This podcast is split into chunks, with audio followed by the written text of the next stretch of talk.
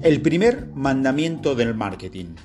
El primer mandamiento para conseguir clientes y conservarlo es tratar a cada cliente como te tratarías a ti mismo. ¿Cómo reaccionarías vos si te cobran de más?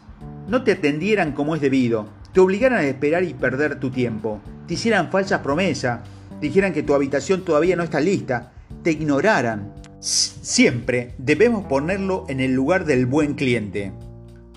Responde a la pregunta, ¿qué querría yo si fuera el cliente? La respuesta es lo que debes esforzarte por proporcionarle.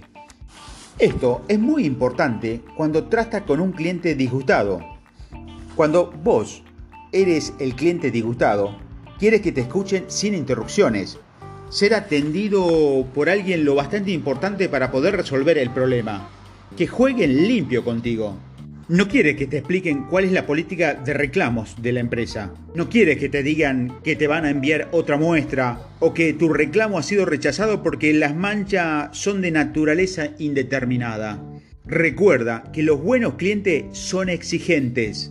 Quizás esperan de vos más de lo que tú crees apropiado. Lo que quieres o cómo quieres que traten para satisfacer a un cliente es el mejor punto de partida para hacer un buen marketing. Cumple tus promesas y verás llover clientes.